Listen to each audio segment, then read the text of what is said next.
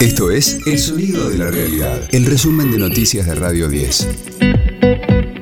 Hoy es viernes 17 de febrero, mi nombre es Sergio Marino y este es el resumen de noticias de Radio 10, El Sonido de la Realidad. En su primera reunión, la mesa política del Frente de Todos respaldó a Cristina Kirchner. Con la sorpresiva presencia de su hijo Máximo, el encuentro de dirigentes peronistas acordó formar una comisión para pedirle que revea su decisión de no ser candidata. El presidente Alberto Fernández insistió en la necesidad de elegir el candidato oficialista en las PASO. El diputado Eduardo Valdés consideró que la cumbre fue el punto de partida para ordenarse de cara a las elecciones y afirmó que están en condiciones de ganar en primera vuelta. Es el mejor punto de partida para que en unidad encontremos la posibilidad de, mejorar la calidad del gobierno para nuestros representados para conseguir un triunfo en primera vuelta. Yo soy de los que cree que el peronismo está en condiciones, el frente de todos está en condiciones de ganar en primera vuelta falta ordenar algunos melones y allí juego, porque en segunda vuelta va a ser difícil. Amplían las asignaciones familiares para trabajadores registrados.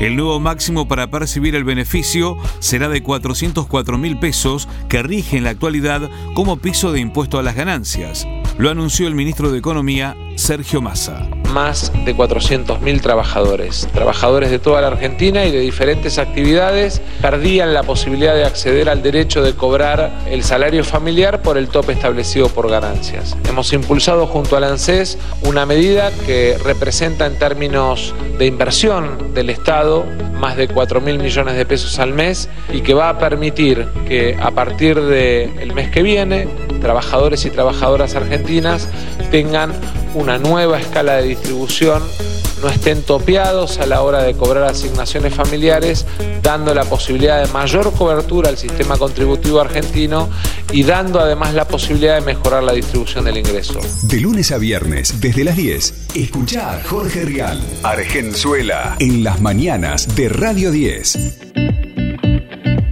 En enero una familia necesitó más de 163 mil pesos para no ser pobre. Según el INDEC, el costo de la canasta básica alimentaria subió 7,2% en el primer mes del año, por lo que una pareja con dos hijos necesitó percibir ingresos por 72.043 pesos para no caer en situación de indigencia. Hoy se conocerán las penas por el crimen de Lucio Dupuy. La madre y su pareja no se presentarán a escuchar la sentencia en su contra. Magdalena Espósito Valenti y Abigail Páez fueron declaradas culpables del delito de homicidio agravado y abuso sexual, por lo que podría corresponderles la pena de prisión perpetua. Con tres partidos comienza la cuarta fecha de la Liga Profesional de Fútbol. A las 18, Gimnasia recibirá a Instituto en La Plata. A las 21.30 habrá dos encuentros, Huracán Barraca Central y Arsenal Racing. Radio 10, el sonido de la realidad.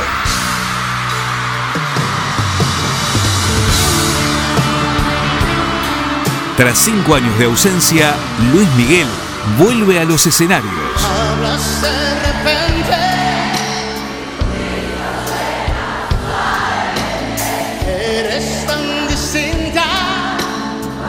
El cantante mexicano saldrá de gira nuevamente este año, tal como lo adelantó en sus redes sociales.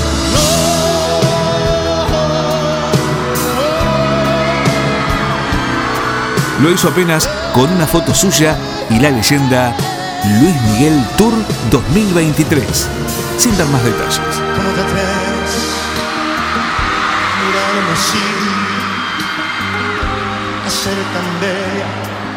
La última vez que tocó en vivo fue en 2019, en una gira que lo mostró malhumorado y con algunos problemas para cantar.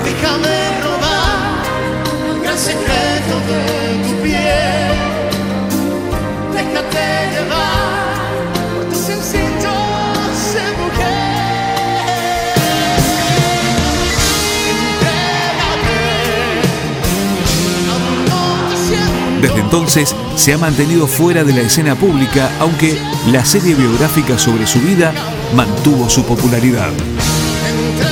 Aunque no se conoció más información, se estima que Luismi dará unos 200 conciertos en Latinoamérica, España y Estados Unidos y llegaría a la Argentina en el segundo semestre del año.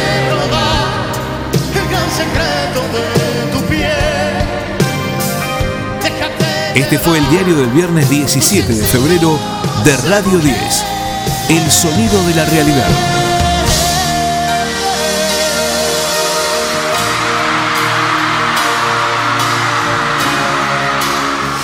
El resumen de noticias de Radio 10. Seguimos en redes y descarga nuestra app.